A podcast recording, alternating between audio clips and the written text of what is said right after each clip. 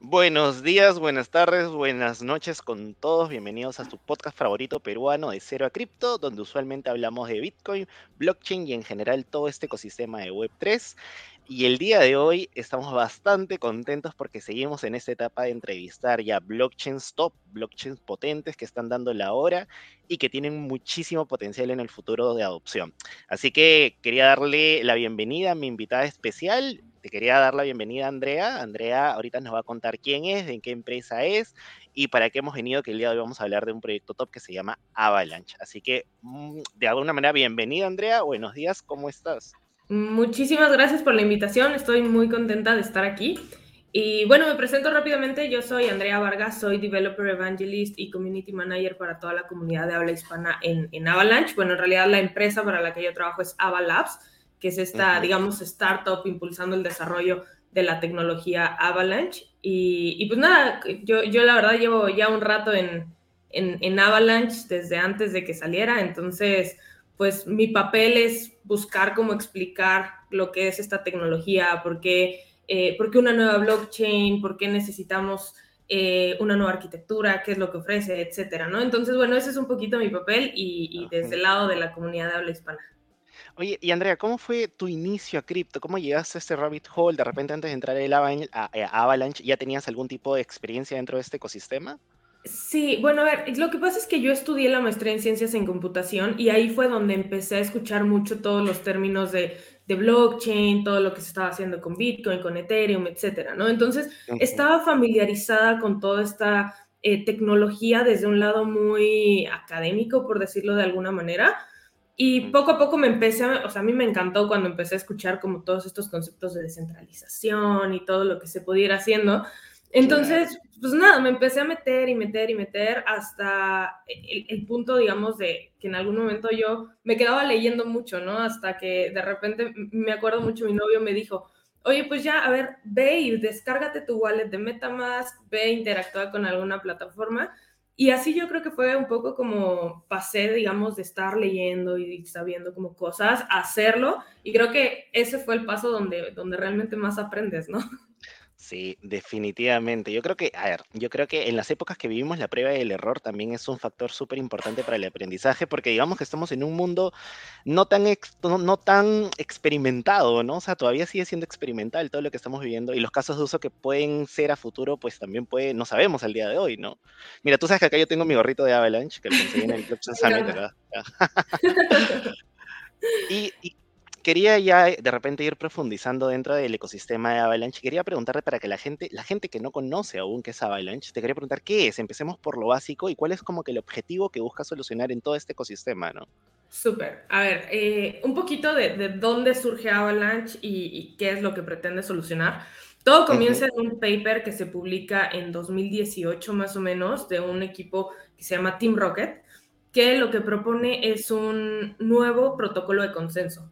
¿No? Es una nueva forma de coordinar toda esta, esta blockchain alrededor de todas las copias que existen, ¿no? Entonces, bueno, con esta propuesta, este paper es retomado por académicos de la Universidad de Cornell, entre ellos, eh, bueno, gente con mucha trayectoria en la industria como Emin Gunsider, que es el, CEO de Ava Labs, con Kevin Segnicki, igual el, el co-founder, Ted Jean, en fin, se forma un equipo y el objetivo era escalar las blockchains, ¿no? Sabíamos que teníamos este problema que tenía Bitcoin, Ethereum, de que eh, en realidad cuando entre más transacciones traes a la red, pues empieza a, saturar de alguna manera y necesitas subir el costo de gas, necesitas tener como alguna... Em, de, una degradación en el desempeño de, cómo eh, se siente para los usuarios, ¿no? Entonces, el objetivo era ese, el objetivo es solucionar los problemas de escalabilidad de las blockchains, ese, eh, de entrada, ¿no? Entonces, bueno, ya conforme eh, se fundó Avalabs, empezó a,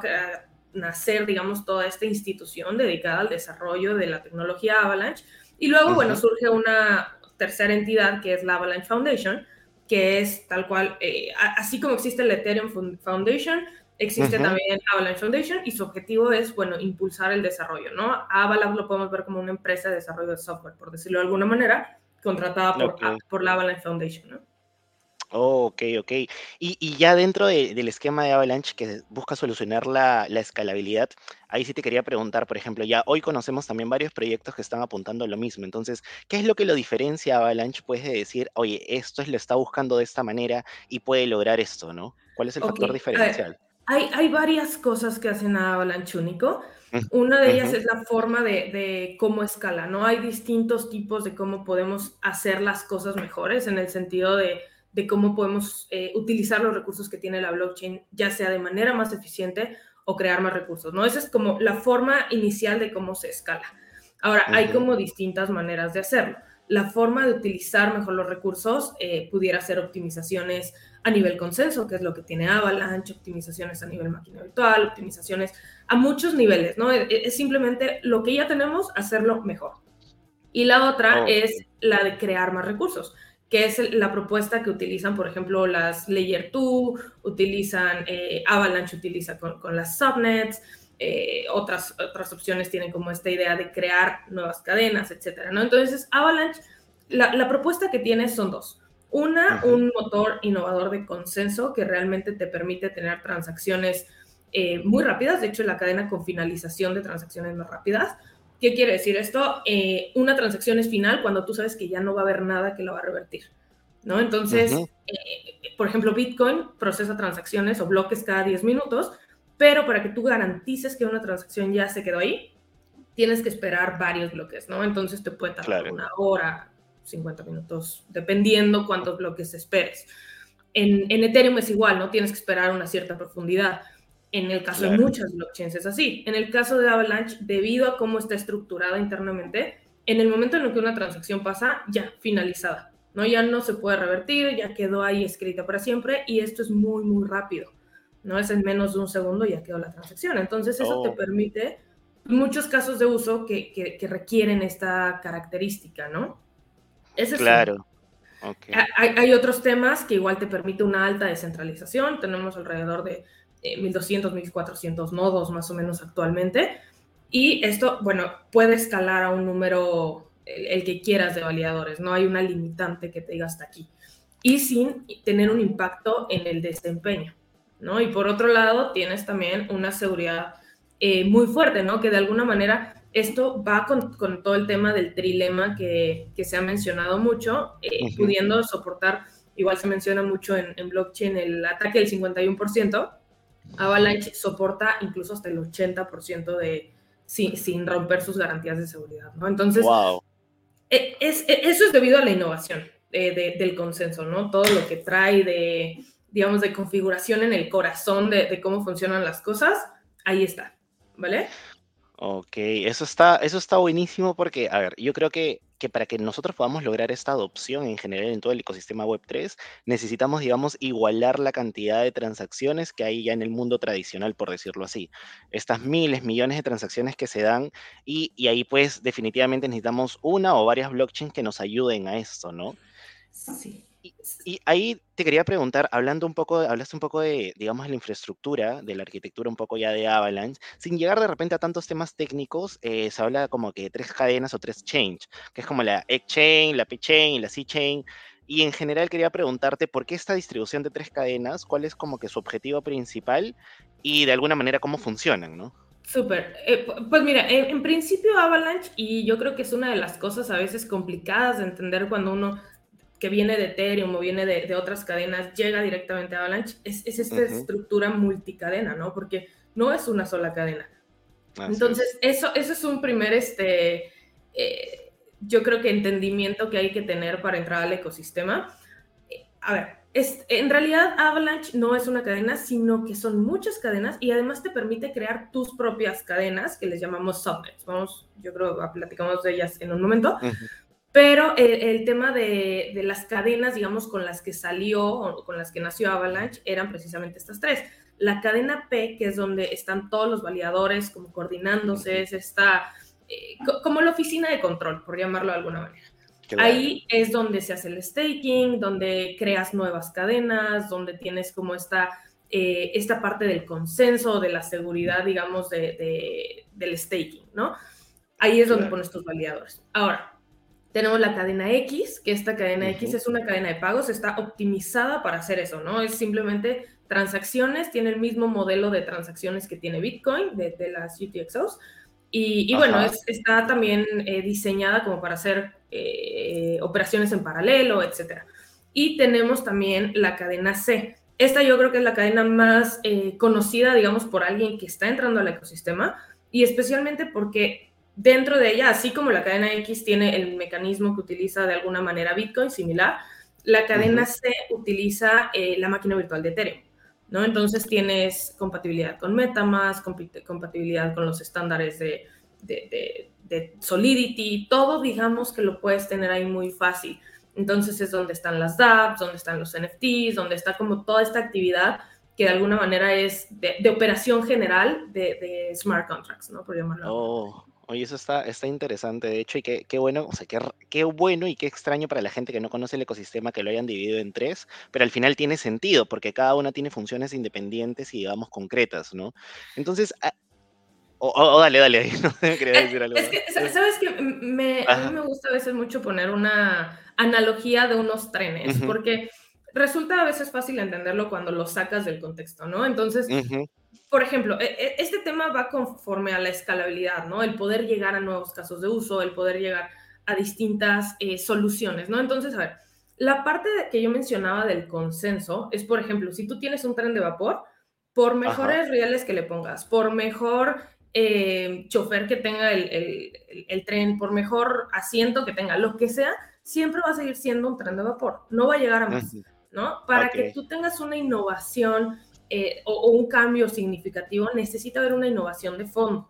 Esa innovación de fondo, por ejemplo, en el caso de los trenes, es en el campo de electromagnetismo que nos lleva a tener trenes bala, ¿no? Y al momento que nosotros tenemos trenes bala, podemos tener velocidades más rápidas, un mejor desempeño, eh, más salidas a cada rato, etcétera, ¿no? Entonces, más allá de, cambiar, digamos, eh, algunas partes, hay realmente algo que sustancialmente cambia cómo funcionan las cosas. Ahora, esa es en la parte de optimización del consenso. La segunda parte, que es esta de muchas cadenas, es como tú dices, bueno, a ver, yo tengo un eh, tren que atiende a los pasajeros de la Ciudad de México. Y si yo quiero de repente que atiendan a los pasajeros de Perú, a ver, ¿yo por qué tengo que usar el mismo tren si a veces son intereses separados? ¿No? Entonces es como la separación de intereses que de alguna manera va a poder tener un óptimo desempeño. En el caso, por ejemplo, de, del tren de Perú o del tren de, México, va a tener ciertas otras características, ¿no? O sea, desde, no sé, yo qué sé, el, tipo de combustible, bueno, son eléctricos, ¿no? Pero, pero bueno, cualquier tipo Los asientos, cualquier yo cosa. Qué sé, yo qué sé, ¿no? Entonces van a poder configurar de tal forma que sea lo mejor para ese tipo de usuarios o ese tipo de transacciones. En el caso, por ejemplo, de un sistema de pagos, tú a veces quieres, eh, por ejemplo, el paralelismo de, estas transacciones o quieres, no sé, alguna optimización de, cierta forma y no quieres eh, que esté compartiendo actividad con los NFTs ni nada, porque no quieres que, te esté saturando el tren, ¿no? Digamos. sino que quieres tener algo dedicado para, para este caso de uso. Ahora, no quiere decir que cada que quieras sacar tu aplicación tengas que sacar una propia cadena, ¿no? Puedes desarrollar sobre una que ya exista. Claro, o sea, si encuentras un trend relativamente vacío, puedes entrar y justamente apoyar eh, a, llenarlo. Pero algo, algo que me parece súper interesante de esto, ¿sabes? Es que la escalabilidad está acompañada de la personalización. Porque justamente tú puedes escalar, pero diferentes, digamos, necesidades. Y eso está bueno, porque prácticamente eso vive el mundo, ¿no? Entonces, este, es, y eso de hecho no lo, bueno, no lo he escuchado de, de, tal manera antes, entonces eso me parece interesante. Sí, creo que, creo que es el punto, ¿no? O sea, entender que el mundo está compuesto de distintos tipos de problemas y que para distintos problemas hay distintas soluciones, ¿no? Entonces, creo que un poco también es pensar, regresar un poquito y ver por qué existen todas estas cadenas. Porque unas eligen eh, hacer este sacrificio para ganar esta, esta característica, ¿no? ¿Por qué? Porque para el caso de uso específico que están buscando, eso requiere, ¿no? Por ejemplo, vemos eh, un caso muy, muy claro, es el caso de Axie Infinity, ¿no? Que sacó su propia cadena. ¿Por qué? Porque quería costos bajos, no quería estar en Ethereum, pero quedó centralizada, ¿no? Entonces, ¿pero por qué? Porque ellos querían, creían que esa era la mejor opción para su caso de uso. ¿No? Entonces sacan su propia cadena. Y así como eso, existen muchas personalizaciones que uno a veces quisiera usar. Por ejemplo, yo quiero usar mi token de gas. O sea, si yo tengo un proyecto, quiero que mi token sea el token de gas. ¿Por qué? Porque le quiero dar una nueva utilidad. O yo no quiero que mis fees se quemen. Yo quiero que mis fees eh, se vayan a un, no sé, estoy haciendo una aplicación de gaming, quiero que esas fees se vayan a, a, pagar el premio de un torneo. Yo qué sé, ¿no? Entonces, todas esas configuraciones las puedes tener. Oh, eso está, eso está bueno. O sea, entonces sería, estamos hablando de escalabilidad, personalización, pero también flexibilidad al poder desarrollar un producto. Entonces eso está está súper genial. Ahora, el tema, bueno, ya ahorita vamos a entrar al tema de las subnets, pero antes de entrar a este tema de las subnets, hay un, hay un nombrecito que nos llamó la atención cuando estuvimos leyendo sobre Avalanche, que es el Snowman Consensus. Entonces, quería saber de alguna manera qué es y cómo se diferencia, digamos, esto, de estos mecanismos de consenso que ya conocemos, ¿no? Súper. Voy a intentar ser lo menos técnica, aunque la pregunta es muy técnica. es, bueno, al final es esta, esta parte del consenso, ¿no? Esta innovación que, mencionaba de los trenes en, campos de electromagnetismo, mm. es, es, ese consenso el que está eh, entrando. Ahora, el consenso como tal, o la familia se llama eh, consenso Avalanche. La implementación a cadenas, ves que yo te decía, bueno, la cadena X tiene como esta facilidad de, de ser paralela. ¿Por qué? Porque en realidad no es una cadena lineal, sino que es un, es un DAG, claro. otra estructura, pero en el caso de, las cadenas lineales, la implementación del consenso Avalanche a esa estructura de datos es eh, Snowman, ¿no? Snowman Plus Plus con, con, ciertas optimizaciones que se han hecho, pero, eh, a ver, el, cómo funciona es importante para definir ciertas cosas, ¿no? En primera es lo de la finalidad que comentábamos, la descentralización que es muy alta y también como para el validador tiene mucho impacto en el sentido de que, por ejemplo, en el caso de las cadenas eh, que, usan consenso Nakamoto o el, Proof of Work, Proof of Stake, lo que hemos visto normalmente en otros lados, es que necesitas, por ejemplo, el minero ganador es uno el que se lleva la recompensa, ¿no? Entonces, si tú quieres tener recompensas de minería o de, de validación en Proof of Stake o sea, necesitas tener una probabilidad grande de ganar, o sea, una granja grande o un staking grande, etcétera, ¿no? En el caso de Avalanche, no funciona eligiendo a uno, sino que todos los validadores participan en este consenso, o sea, se le pregunta a todos.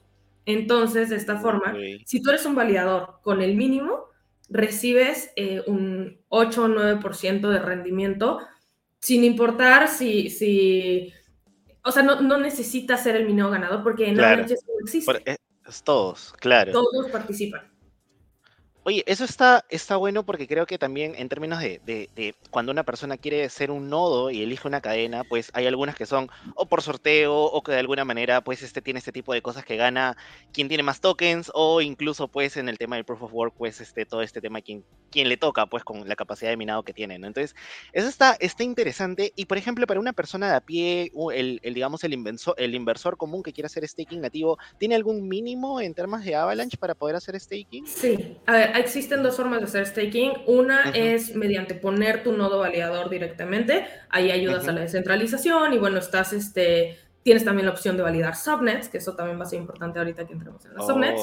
Eh, pero necesitas 2000 AVAX, ¿no? Entonces sí necesitas un, capital que al precio de ahora puede, puede ser, eh, bueno, ya cada quien decide si es buena o mala opción, pero, este, pero bueno, tienes esa, ese mínimo de 2000 AVAX.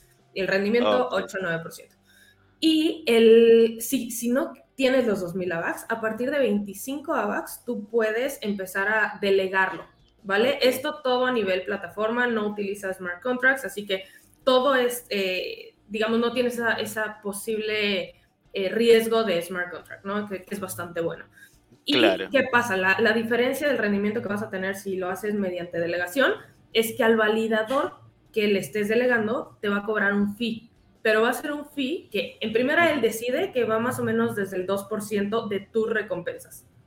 ¿vale? ok, ok. Entonces, digo, siempre vas a ganar algo. Y otra cosa es que además tienes, eh, no hay custodia sobre esos activos, ¿no? Tú no le envías los fondos al, validador, siempre, nunca dejan tu wallet. Y eso es súper importante para temas de seguridad. Sí. Y eh, como último punto para los que estén pensando hacer staking, algo súper bueno de Avalanche también es que no hay slashing. Slashing es esta penalización que se le da a los validadores de proof of stake, donde si de repente tuvieron una mala configuración o tuvieron algún problema de, de que se les fue la electricidad, porque aquí en Latinoamérica eso ni pasa, este, pues de repente pueden tener penalizaciones sobre el capital que, meten, ¿no? En, en Avalanche eso no existe y lo peor que te puede pasar es que no te den recompensas, ¿vale? Es decir, si tú pones tu validador y lo apagas, no vas a recibir recompensas, pero eh, tu capital siempre va a estar ahí, ¿no? Y eso es, muy importante también para, para esto. Y, y, una consulta, si es que tienes algún problema con la luz o algo, las recompensas ya ganadas tampoco te las quitan. Lo que pasa es que tú tienes eh, un, periodo, ¿no? Tú lo que dices es, yo voy a bloquear mis AVAX por dos semanas o por un año o por lo que tú, por lo que tú quieras entre ese tiempo, ¿no? Dos semanas es el mínimo, un año es el máximo y ya luego puedes volver a poner. Al final del periodo es cuando se evalúa tu, oh. el, tiempo que estuvo arriba el nodo. Si el nodo está por arriba de un 80% responsivo, por llamarlo de alguna manera, te dice, bueno, está perfecto, denle sus recompensas. Si no, no te dan las recompensas. Ahora, llegar a, tener un, un 80%... está eh, bien. Está bien, la verdad es que además, dependiendo el tiempo que tú pongas, puedes definir, ah, bueno, a ver, si, si yo un día se me fue la luz, no se me va a ir, no sé, de 20 días, ¿no? De, de, de, 100. Claro. Claro, no, y está, o sea, en ese sentido, en términos de flexibilidad también está súper buena, porque, o sea, eventualmente a veces también puede pasar alguna complejidad con la luz, una mudanza, algo, entonces ese tipo de cosas está... Y, es muy fácil de migrarlos, ¿eh? O sea, tú tienes unas llaves de tu nodo, en cualquier momento tú dices, bueno, esta no puedo seguirlo manteniendo aquí, lo puedo migrar a un servicio de nube o lo puedo migrar a no sé qué con las llaves y no pasa absolutamente nada, es bastante fácil hacerlo. Claro. Oye, y acá viene la parte mega interesante de todo lo que hemos hablado, que es las famosas subnets, porque efectivamente hasta el año pasado, creo yo, era algo que se conocía, pero quizás todavía no se había implementado, y ahí corrígeme si me equivoco, y la gente, o al menos yo estaba con FOMO de entender qué era todo este tema de las subnets y el poder que tienen de poder escalar. Entonces, para la gente que recién escucha ese término, quería preguntarte, ¿qué son? ¿Y por qué son tan importantes dentro de este ecosistema, haciendo de repente la analogía del trencito? Porque en verdad es eso, ¿cierto? Sí, sí, correcto. Es, bueno, es tal cual, una subnet es una blockchain personalizada. Así como decías, bueno, tú puedes poner eh, para Perú, puedes poner tu propio trencito de, desde si quieres que solo viva en tu empresa, o sea, algo muy institucional, así quieres que siga las reglas de alguna licencia en particular, así quieres que sea específica para un juego, así que lo que tú quieras, ¿no? De hecho, una subnet incluso podría funcionar como una capa 2, ¿no? O como una oh, capa 1. O sea, tú, tú en realidad es que tienes un, y lo que es una subnet y por qué se llama subnet, es porque es un subconjunto de la, de la network total, o sea, de la red de, de los 1200 validadores, 1400 validadores, es un subconjunto que se ponen de acuerdo en algo, en lo que sea, ya sea en validar una L2, ya sea en validar una L1 totalmente nueva, ya sea en, validar un sistema de almacenamiento de archivos, lo que quieras, ¿no? Y, de esa forma te permite tener, digamos, como en el ecosistema Avalanche Global, como unos, um, como ciertas células de, distintos componentes, ¿no? Entonces tú al final vas a tener como toda esta eh, red de trenes, por llamarlo de alguna manera, que van a tener a veces un propósito específico, ¿no? Y tú puedes decidir que tu tren esté conectado o desconectado de, de, toda esta, no sé, infraestructura, porque quieres algo muy privado, muy promocionado, solamente para tu empresa, lo que sea, ¿no? Entonces permite desde casos totalmente descentralizados, como es la, la C-Chain, los NFTs, los DeFi, etcétera, claro. casos que pudieran llegar a ser muy regulados y casos que no habrían entrado al ecosistema blockchain si no fuera porque la, la blockchain en sí o su subnet en específico puede ajustarse a sus requerimientos específicos, ¿no? Uy, eso esta vez, por algo estaba con FOMO, definitivamente. No, de verdad. E, este tema, o sea, a mí sí me parece loquísimo porque, como te decía, creo que eventualmente a medida que vayamos avanzando, encontremos mayores casos de uso, la necesidad de crear este tipo de personalización va a ser mega importante. Y ahí quería preguntarte, o sea, ah, entonces yo como, si puedo crear una subnet, eh, es como que yo puedo decidir si la conecto a, esta, este, digamos, este, a este riel de muchos trenes o la tengo aparte aislada porque es un tema de repente permisionado, institucional, etcétera. Y te quería, te quería preguntar, entre todas las que están conectadas y las que deciden estar conectadas, pues, ¿cómo funciona la interoperabilidad entre ellas? ¿Es sencilla? ¿Necesitan algún puente? ¿Todo es nativo? ¿Cómo funciona en ese sí, caso? Excelente pregunta, porque mira, en, realidad, eh, como te decía, una subnet es un subconjunto. Entonces, de alguna manera, algo que tienen en común todos los validadores, aunque sea la red más, eh, la subnet más permisionada, es que está validando la red primaria, está validando estas oh. tres cadenas X, P y C, ¿no? Entonces, de alguna manera hay un punto de comunicación, un punto de, contacto de todas ellas, ¿no? Es decir, todos somos, todos los que trabajan en el metro o en el tren son, son ciudadanos del mundo, ¿no? Por llamarlo de alguna manera. Entonces, todos, todos al estar con esta, validando la X, la P y la C, pueden tener esta, esta interoperabilidad. Ahora, ¿en qué punto estamos exactamente ahora? Que tenemos interoperabilidad, eh, podemos, por ejemplo, cruzar a VAX entre las cadenas primarias, pero para conectar, eh, digamos, con subnets, se están haciendo puentes, ¿no? Actualmente. Eh, la idea es que se está desarrollando y está en, en continuo desarrollo toda esta parte de interoperabilidad nativa para que sea muchísimo más fácil toda esta migración, ¿no? Ahora, como, como cada una de las subnets puede ser tan personalizada como una quiera, desde la máquina virtual, el tipo de activos, los estándares, todo, pues en realidad es que también enfrenta un reto de, estandarización, ¿no? De cómo vamos a empezar a, eh, hacer estos, esta interoperabilidad, pero bueno, definitivamente es un punto que vamos a ver, eh, yo espero muy pronto para, para ya empezar con esta interoperabilidad sin necesidad de puentes, ¿no? Oye, ahí, ahí, mira, yo he estado viendo un poco esta analogía, me imagino el mundo, el globo terráqueo, con un montón de rieles por diferentes lugares y que todos tengan, digamos, la compañía de AVA Ferrocarriles, imagínate, AVA Trains, ¿no? Entonces, ¿qué pasaría con las otras blockchain ya existentes en el caso se quieran interconectar con este AVA Trains, por ejemplo? ¿Qué pasa si existe un Ethereum Trains? ¿Hay manera de, de interconectarlo con esta red? Sí, mira, hay, hay varias formas. O sea, una de ellas es a través de un puente tradicional, que de hecho tenemos un puente bastante bueno que, que conecta la cadena C, que es esta que IBM que les comentaba de la red primaria, con Ethereum. Y, bueno, ha resultado maravillosa y la experiencia del puente además es, es bastante buena. Así que pruébenla por ahí si no lo han probado.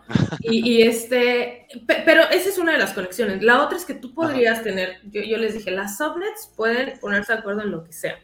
Una de esas cosas podría ser ser una L2 de Ethereum, ¿no? O sea, ellos oh. validar acá y hacer el settlement de transacciones en Ethereum o en otra, o en otro blockchain, ¿no? Al final, en, en Avalanche creemos mucho en que el futuro es multi-chain porque no creemos que una solución aplique para absolutamente todo. Eh, entonces, creo que es eso, ¿no? Es construir más puentes, construir nuevas formas de hacer las cosas. Ahora, no es lo mismo o no va a ser lo mismo una cadena que, que se forma desde cero a ser una subnet. ¿Por qué? Porque no tienes esta capa común de, de, validadores, por llamarlo de alguna manera. ¿no? Entonces, y también las ventajas que tiene, porque a veces me preguntan, bueno, y si yo voy a sacar una cosa súper personalizada, ¿por qué la saco en una subnet y no la saco desde cero? ¿no? Y, es una pregunta totalmente válida. Creo que uno de, las, de los puntos iniciales que hay que considerar es el tiempo de desarrollo. ¿No? Desarrollar una blockchain, y lo hemos visto en el mercado, te puede tomar dos años y a veces no queda bien y a veces, bueno, es un reto, no, cualquiera sabe hacer una blockchain bien, ¿no? Entonces, es un reto importante. Y, y, bueno, el otro punto es quién va a validar tu, tu, tu, red. En el caso de Avalanche, de alguna manera ya tienes un ecosistema de validadores, de gente con un perfil técnico interesado en la tecnología, que de alguna manera tú puedes incentivar para que te validen, ¿no? Porque esa es otra, otra diferencia importante. Un validador de una subnet elige qué subnets validar. Sí o sí tiene que validar la red primaria. Pero si de repente oh. sale una subnet de juegos o yo qué sé, y dice, a ver, yo voy a abrir para que todo el mundo que quiera me pueda validar, los validadores van a destinar recursos siempre y cuando el incentivo sea mayor que, el esfuerzo que les toma. No es simple, eh, normal, es normal pensarlo. Entonces, los de la subnet van a buscar incentivarlos, pero ya tienes un, grupo cautivo, digamos, de, validadores que pudieran estar interesados, cosa que también ayuda mucho al, a iniciar, ¿no? Y bueno, un ecosistema también con el que puedes interoperar, etcétera. Sí, y de ahí, de hecho, o sea, en temas de seguridad también es súper importante porque ya a medida que tengas más subnets, es porque de alguna manera la capa inicial, entiendo, de acuerdo a lo que me comentas, es, se vuelve más fuerte todavía porque quien valida la subnet tiene que validar la capa principal, entonces es como que se va generando pues este ecosistema de, digamos, de mayor adopción, mayor seguridad, mientras que sigues personalizando y teniendo la flexibilidad para los usuarios, entonces está súper bueno. Y, ahí quería preguntarte un poco, pero de repente para que la gente también entienda ya eh, de manera un poco más, más del día a día, que es una subnet, algún caso de uso que ahorita estén trabajando o el que tú creas que está siendo muy representativo en el ecosistema de Avalanche ahorita? Sí, hay dos que están operativas actualmente, hay varias más que están en testnet. eh, viene una ola de como 60 eh, subnets más solo de gaming, porque yo creo que es una de las, aplicaciones que más em, han, visto la utilidad inmediatamente cuando quieren llegar a este mundo web 3, ¿no? Y no estoy hablando de juegos, em, digamos, como web 3, que nacieron en web 3, sino estoy hablando de juegos AAA, de, de equipos que han trabajado en, en grandes estudios de videojuegos, o incluso los mismos juegos que ya eh, tienen un, no sé, una base de usuarios grande ah, y que están buscando mirar a, alguna blockchain, se enfrentan a lo que se enfrentó Axie Infinity, ¿no? En su momento, a estar compitiendo en Ethereum con una transacciones de DeFi que no tienen nada que ver con tu juego, transacciones de NFTs que no tienen nada que ver con tu juego, etcétera. Entonces, hacen eso, sacan subnets. Entonces, eh, vienen, te digo, 60 más o menos solamente de gaming que, que perdona por los ladridos de, pero, pero bueno, al final tú tienes como esta blockchain, digamos, dedicada para ese caso de uso en particular. En el caso de gaming ha sido, yo creo que uno de los, de los casos de uso directamente más... Eh, que, que, el, que, el, beneficio es inmediato y, y se nota, ¿no? Porque además pueden usar su token de gas, lo que te oh. permite que los usuarios ni siquiera se enteren que, que, es Avalanche, ¿no? O sea, tú le dices, juega este juego, y los puntos que tienes, pues ellos no saben, pero son tokens, ¿no? Y con esos pagas y con esos tienes como todo. Entonces, te permite una experiencia muchísimo más fluida con tus usuarios también. Y, bueno, por ahí hay una, las subnets operativas que tenemos, una es precisamente gaming, que se llama eh, Streamer Network. Y eh, pasó también un fenómeno muy interesante con esta subnet, porque venía de un juego que primero se había lanzado en la Siche. Este juego se llamaba estaba consumiendo muchísimo gas. ¿Por qué? Porque la cantidad de usuarios y de transacciones que tenían era, era importante. Entonces, el costo del gas, siempre en una blockchain, cuando tienes muchas más transacciones de lo normal, eh, vas a tener una subida en gas. ¿No? Entonces, pues el gas ya se mantenía ahí, ¿no? Como medio, no alto, porque Avalanche siempre ha tenido los costos bajos, pero alto para niveles Avalanche, ¿no? Entonces, en el momento en el que ellos deciden sacar su subnet, migran toda esa actividad de la en baja, y los costos regresan a mínimos y en las subnets suben las transacciones, ¿no? Porque resulta que ya es más barato, se hacen más transacciones y entonces estamos viendo actualmente el escenario donde estamos día con día tocando máximo de transacciones históricas, pero los costos se siguen manteniendo en mínimos, ¿no? Cosa que no ves en otra blockchain. En otra blockchain, si tú ves máximos históricos de transacciones, ves costos más altos. En el caso de Avalanche no es así, ¿no? Wow. Y ahí, o sea, regreso nuevamente a esta analogía de los trenes para que la gente pues pueda comprendernos súper bien. Es que efectivamente al tener mayor cantidad de trenes, en un solo tren no estás acumulando DeFi, NFTs, sino es que hay un solo tren que se está especializando en algo y entran más pasajeros. Entonces es como que más fluido. Entonces eso está, está buenísimo porque, y eso, o sea, si lo vemos desde el punto de vista de beneficios, ayuda a la seguridad principal de la red, mientras que estás personalizando un servicio para un juego ya establecido y para un grupo de usuarios relativamente grande. Entonces, y, y, a ver, yo creo que desde el punto de vista estratégico comercial, también es importante porque la parte de los gaming es como que una de las puertas de entrada más importante de este mundo también, ¿no? Y, en términos monetarios, o sea, digamos que los juegos de video también están, digamos, subiendo de una manera bastante exponencial. Entonces, como que un beneficio por todos lados, ¿cierto?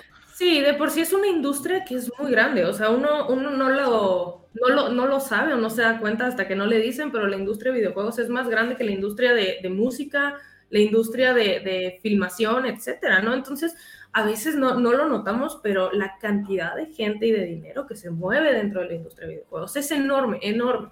¿No? Simplemente estaba viendo que, uno de los juegos más populares que existen en el mundo, que es League of Legends, tiene alrededor de 115, 120 millones de usuarios diarios, ¿no? Entonces, es una locura, es una locura. Diariamente 115 millones de personas están haciendo transacciones. Imagínate tú que vas a meter eso con, la actividad de NFTs y de DeFi. Pues simplemente no hace sentido. No hace sentido porque una cadena, por ejemplo, eh, hace un millón de transacciones diarias. ¿No? Actualmente, con el volumen que están actualmente, hace Ethereum un millón, Avalanche está un poquito más eh, de eso, etcétera, ¿no? Entonces, pero imagínate, le metes 115 millones, pues, ¿qué, ¿qué, va a pasar? Entonces, ¿qué puedes hacer? Cadenas especializadas, ¿no? Y, y, de alguna manera haces un tren específico para ese juego.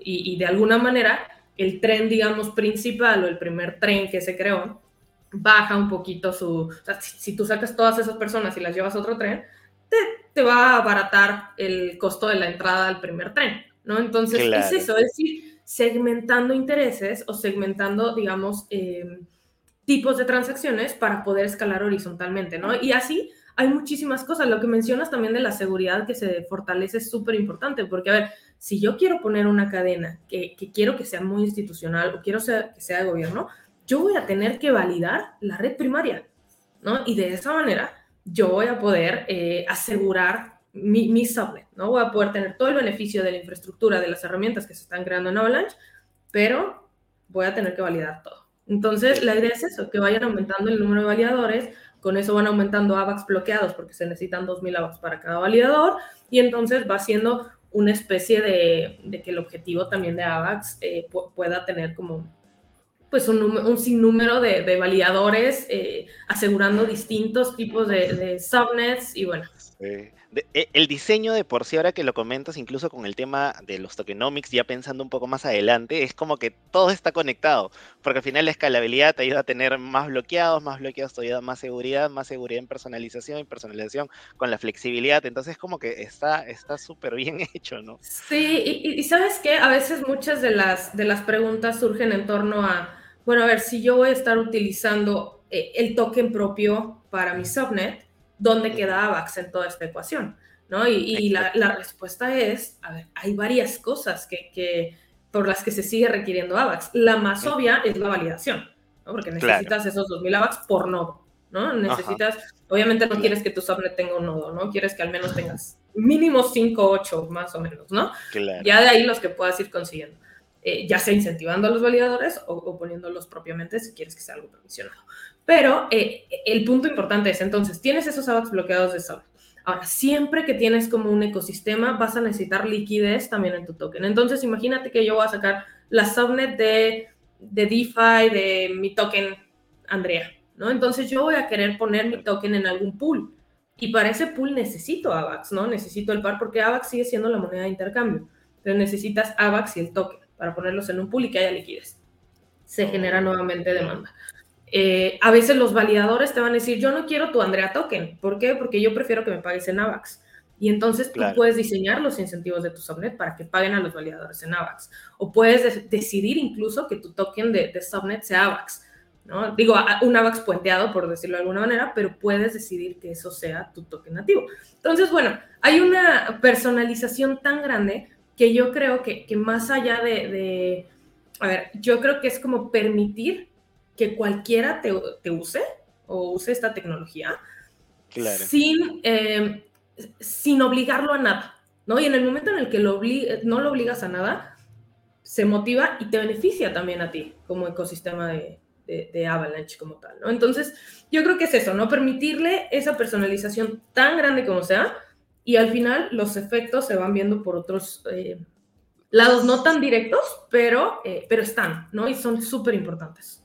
Claro. Y ahí, o sea, de, de hecho es, a mí me parece loquísimo porque incluso cuando ya tienes varias subnets, o sea, uno puede elegir, pero también las subnets van a empezar a incentivar a los nodos, es decir, oye, ayúdame a validar, ayúdame a validar, o, oye, entonces eso está, eso está loquísimo porque va, va, yo creo que va a entrar una especie de competitividad mayor dentro de los subnets para que logren mayores incentivos porque también ellas quieren tener mayor seguridad, mayor, etcétera, ¿no?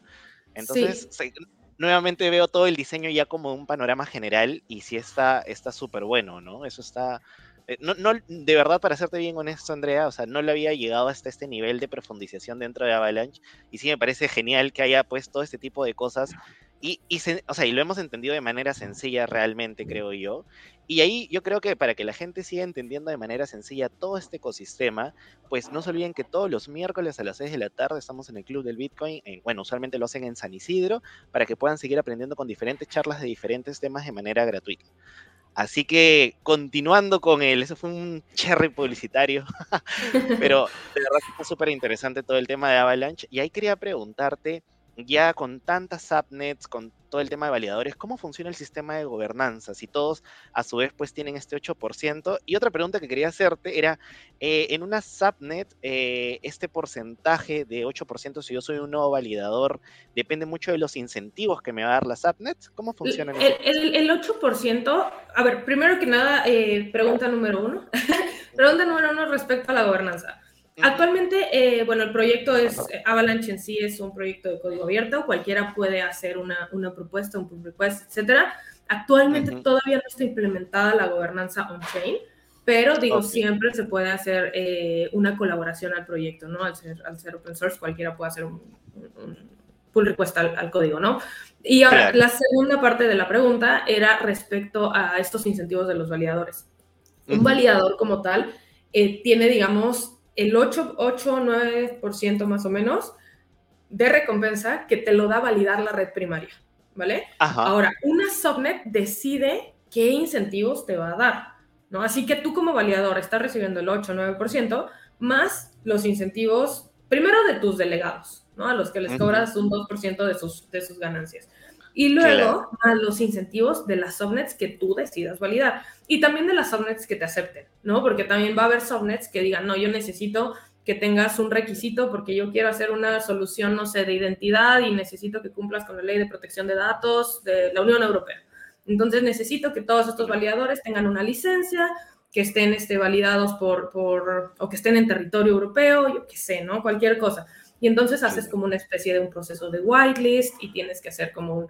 Eh, entonces es eso, ¿no? Es interés de ambos lados, tanto que la subnet te permita a ti como validador entrar, como tú validador tener los intereses o, los incentivos suficientes para entrar a validar esa subnet, ¿no? Porque al final estás destinando recursos.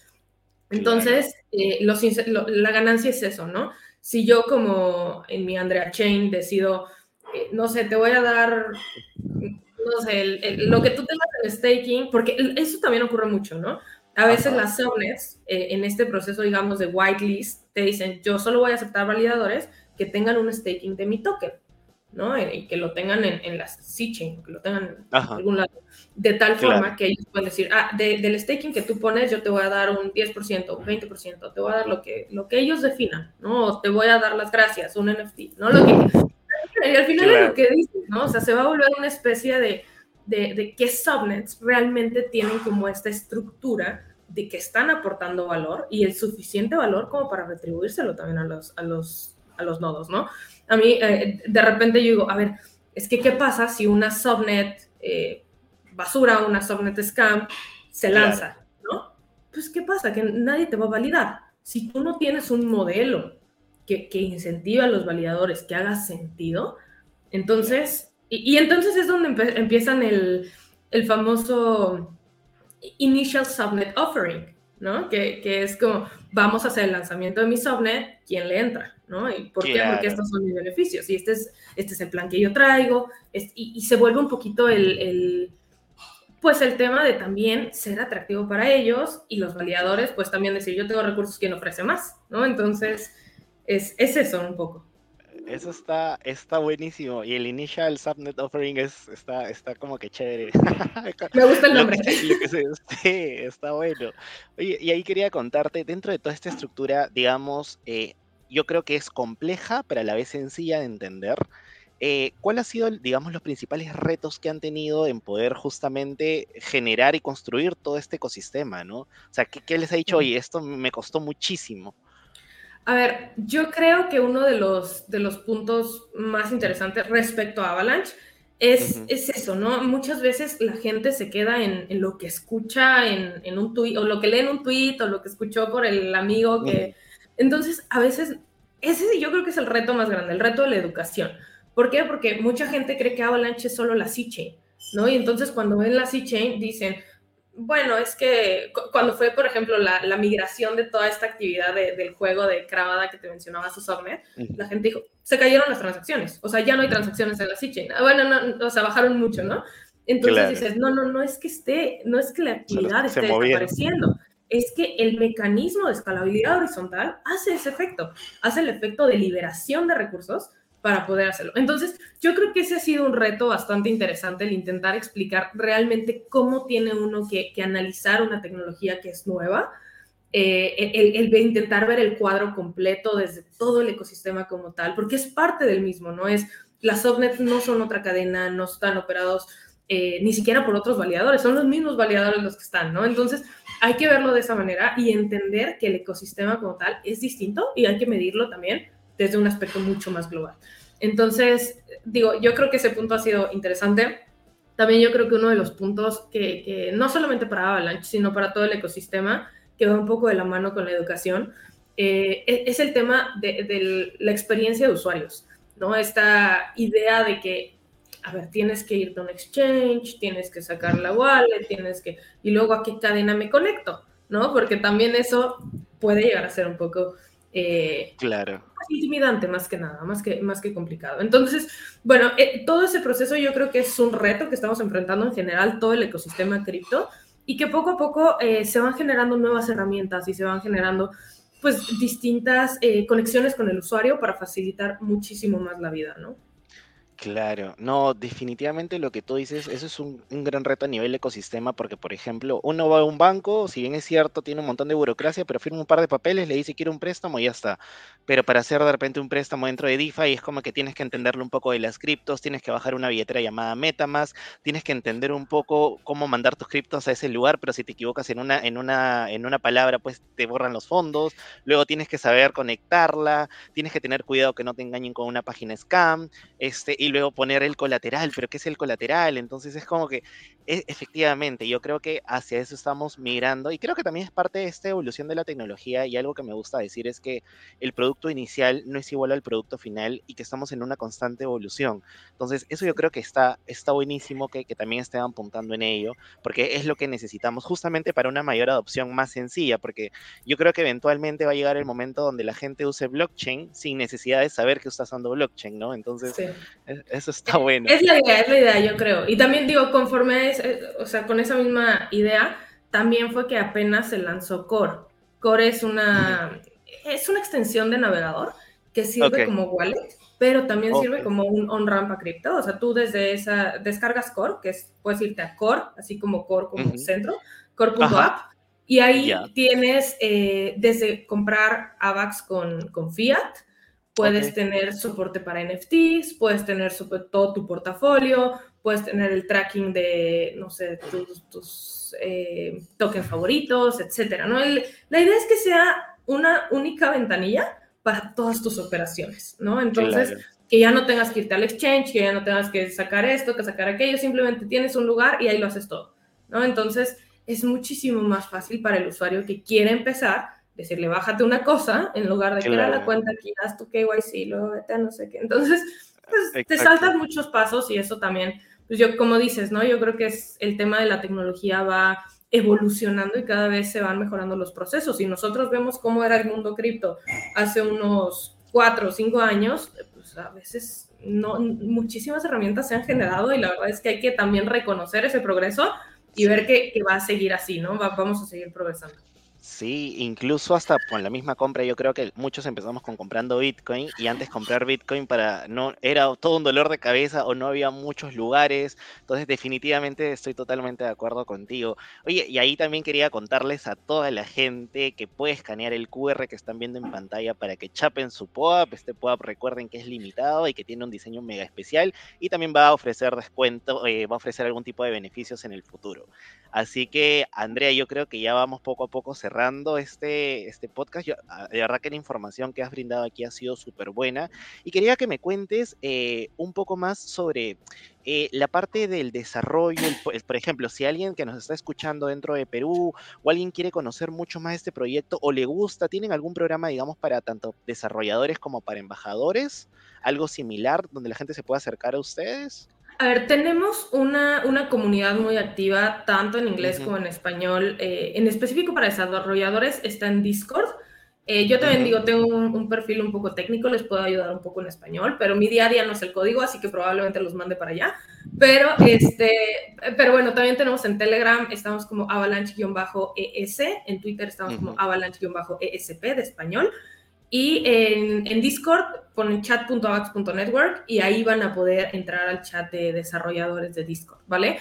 Ahora, eh, programa de embajadores como tal, actualmente no tenemos uno activo, pero siempre si hay alguien desarrollando, eh, bueno, tiene alguna actividad o lo que sea, tenemos un espacio que se le llama el Avalanche Hub, donde eh, algunas iniciativas o cualquier tipo de, de, actividad de repente ponen alguna tarea como, no sé, ha llegado a ver hasta concursos de memes, ¿no? Entonces ahí los publican y tienen su, eh, algún tipo de recompensas, ¿no? Esa es como alguna eh, es una plataforma para la comunidad también. Entonces, digo, es, es también interesante si por ahí les interesa ese tipo de, de cosas, pero yo creo que lo, lo, más importante es también ir como construyendo todos juntos, ¿no? Entonces, si alguien tiene algún proyecto, igual compartirlo con, con, nosotros, siempre acercarse, decirme estoy haciendo este proyecto, darnos actualizaciones, la comunidad también está muy interesada en conocer qué es lo que se está desarrollando en Latinoamérica, porque a veces escuchamos mucho de otros lugares y, y es bueno también darle visibilidad a lo que pasa aquí y se crean sinergias bien interesantes también, entonces eh, unirse al grupo y estar como en, en este pues constante de, qué es lo que están haciendo o, simplemente si, si no estás construyendo nada, conocer lo que están haciendo otros, creo que también a veces te inspira o, te das cuenta que puedes aportar algo y la verdad es que yo creo que es muy emocionante también pensar que, que uno está siendo parte de esta revolución que al final va a ser una gran cosa y, bueno, estamos en una etapa todavía muy temprana y así que si entras ahorita es el mejor momento, ¿no? Sí, definitivamente. Igual todas las redes ahí vamos a ponerlas también dentro de este video. También la gente que nos está escuchando de Spotify también lo van a tener dentro, digamos, de la descripción.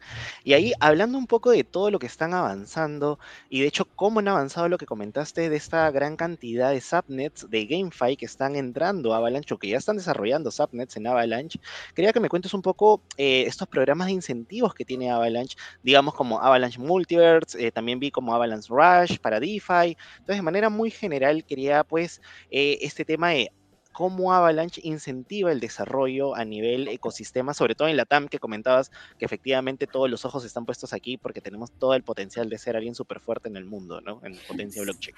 Sí, en realidad es que tenemos, eh, bueno, estos, estos programas de incentivos han salido mucho conforme a las olas que se han visto en los mercados, ¿no? O sea, vimos la ola DeFi y salió el programa de Avalanche Rush, que era un programa de 180 millones de dólares para, y aparte de ahí estaba saliendo Avalanche, ¿no? Entonces era un programa de incentivos para también atraer eh, casos de uso, eh, por ejemplo, DeFi, aplicaciones que venían desde Ethereum o aplicaciones nativas que decidieron salir, porque además es muy fácil migrar a una aplicación que, que esté en una IBM, o sea, como que esté en Ethereum, que esté en cualquier, cualquiera de estas, es muy fácil migrarla. Entonces, este programa de incentivos era eso, ¿no? O sea, si tú tienes un, tenías una aplicación de DeFi y, bueno, querías incentivar algunos pools, existían este tipo de recompensas, ¿no? Entonces llegó el punto incluso en el que tú eh, te ibas a Benki, que era, es la aplicación nativa, la primera aplicación de préstamos descentralizados que existe en Avalanche, y tú dejabas colateral y te daban recompensas. Pedías un préstamo y te daban recompensas, ¿no? Entonces resultaba, lo hacías porque sí. Y, y, bueno, entonces tienes como este programa. Hay otro programa de incentivos que se dio en torno a las subnets, porque bueno, uno de los propósitos específicos de Avalanche es eso, ¿no? Es empezar a crecer todo este ecosistema por todo este ciclo que ya vimos de cómo se, se va incentivando todo el, desarrollo económico. Entonces, bueno, es, es, este programa, es un programa de, si mal no recuerdo, 260 millones de dólares que se está dando también a subnets. Ahora, obviamente hay un proceso de, evaluación, hay un formulario, hay todo un contacto que se tiene que tener, pero si por ahí tú crees que tu aplicación sería buena para un, para un caso de subnets, eh, acércate también y, lo podemos evaluar, ¿no? Siempre eh, creo que es bueno eh, preguntar un poquito y también ver por qué necesitarías una subnet o, por qué no desarrollar directamente en, en la C-Chain, ¿no? Y es una pregunta bastante interesante porque de repente tú puedes decir, si yo, sí, yo quiero sacar una subnet, pero tienes que pensar en que necesitas generar los incentivos a los validadores y necesitas también, bueno, tener como toda este, esta, esta parte de infraestructura, que si bien no es muy, muy grande, si tú requieres muchísima transaccionabilidad o requieres eh, alguna especificación en el, en el, gas o algún tipo de configuración muy de plataforma, entonces probablemente requieras una subnet y puedes llegar a ser incentivado por este fondo, ¿no? Entonces, bueno, hay varias, varias tendencias que se intentan cubrir con estos fondos. También se anunció un fondo con Open, que es, eh, bueno, para, para artistas y, en general todo el ecosistema de, por ejemplo, de filmación, de música, etcétera que también se está llevando a cabo con este partnership de Open, ¿no? Oh, y eso está buenísimo. Yo creo que ahí es donde van abarcando diferentes sectores y esta es donde la magia de la personalización que están viendo entra a juego también, ¿no? Entonces eso está, está bueno, de verdad que está bueno y yo creo que la última pregunta que tengo para ti, Andrea, es ya un poquito cerrando los ojos y viendo el futuro, ¿cómo te imaginas este ecosistema tanto de Avalanche como de la Web3 en general? Uy, la verdad es que yo me emociono mucho de pensar solo en eso, porque la verdad es que yo creo que el beneficio que tiene, eh, que, que puede aportar blockchain a distintas industrias, ni siquiera lo podemos ver ahora. ¿no? O sea, creo que hay muchas industrias que, que no han entrado y así yo creo que como fue para la música o para los NFTs, eh, eh, perdón, para el arte, el caso de los NFTs, que yo, yo creo que en su momento a inicios nadie se esperaba ver eh, una ola de artistas entrando como los primeros que adoptaban la tecnología, ¿no? Y yo creo que así va a empezar a, pasar, va a haber ciertas aplicaciones clave que empiecen a desarrollar adopción masiva. Creo que la que sigue es gaming y creo que Avalanche ahí está bastante bien en cuanto a, a, lo que viene en gaming. Y, bueno, creo que van a venir como distintas olas, así como, como lo hemos hablado, y que eventualmente, a ver, cerrando los ojos ya así aún en, en, muchos años, sí creo que vamos a tener un, un Web3 muchísimo más amplio en, diversidad de casos, en diversidad de, todo lo que podamos imaginar, va a tener como esta capa, ¿no? Y, creo que se ha mencionado también mucho en, respecto a este es el nuevo Internet, ¿no? Vamos a tener realmente una nueva forma de hacer las cosas y que va a ser totalmente invisible en su momento de, que la estamos usando, ¿no? Ahora, todos usamos Internet, pero lo usamos como tan naturalmente que ni nos damos cuenta ni nos preguntamos qué es TCP/IP y así va a pasar. Entonces creo que ese es el, ese es el punto, ¿no? Perfecto, no, totalmente de acuerdo contigo, efectivamente. Va a llegar el momento donde ni siquiera sabemos, vamos a saber que estamos usando blockchain y estamos usándola, ¿no? Y, acá hay una dinámica súper interesante que siempre se la hacemos a todos nuestros invitados, que se llama el ping-pong, donde yo te digo una palabra y tú tienes que decirme lo primero que se te venga a la cabeza sin pensarlo tanto. Y con eso ya estamos cerrando el podcast. Así que arrancamos con esta dinámica llamada ping-pong. Yo te digo un nombre y tú me dices lo primero que se te viene a la cabeza. A ver, Avalanche. Consenso. Trilema de la blockchain. sacrificio. Subnets. Escalabilidad. Perú. Ah, Machu Picchu. Ahí nos falta mejorar.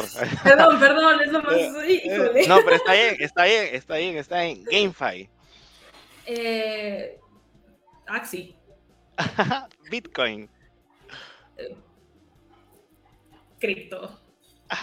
Web 3. Descentralización. Ethereum. Merge. Y la última, descentralización. Em, es que son dos palabras, quitar los ah. intermediarios, no sé. Ah. no, pero eso es súper bueno porque la idea de esta dinámica justamente es esa, es como que salga lo primero que salga, este, pero está, está buenísimo. Oye, y Andrea, ahí quería ya para ir cerrando el podcast, ahora sí, agradecerte por este espacio. Creo que la información que has dado es importantísima por varias cosas, que la gente sepa que hay este tipo de espacios, que de repente si alguien nos está escuchando en algún lugar remoto de Lima, de Perú en general, que sepa que de repente tiene una idea, un proyecto, también tienes proyectos cercanos donde puedes acercarte, preguntar y quién sabe si desarrollar o ayudar al desarrollo de algo. Entonces, eso está interesante porque de hecho Latinoamérica como tal está creciendo a pasos agigantados en términos de comunidad, tanto social como de desarrollo. Entonces, creo que eso se puede aprovechar también por los proyectos y por estas, eh, digamos, estas blockchain para que sepan que hay talento en diferentes partes de toda Latinoamérica y empezar a, a crear soluciones a problemas reales. Así que yo quería darte las gracias nuevamente, Andrea, gracias por todo esto, muchas gracias por toda la información. Y nada, dejamos todos los links que tú nos des debajo de este, de este video en la parte de comentarios, tanto en Spotify como en YouTube, en todas las plataformas donde estamos. Y no se olviden de suscribirse, activen la campanita, siempre pues den los likes si es que les gusta el contenido, yo creo que sí. Y en Spotify no se olviden también de calificarnos con estrellitas, que yo creo que este, este podcast se merece unas cinco estrellitas con toda la información que hemos dado. Así que, Andrea, muchas gracias y nos vemos hasta una próxima oportunidad. No, muchísimas gracias a ti por la invitación y espero vernos pronto. Un abrazo, cuídate. Chao, chao.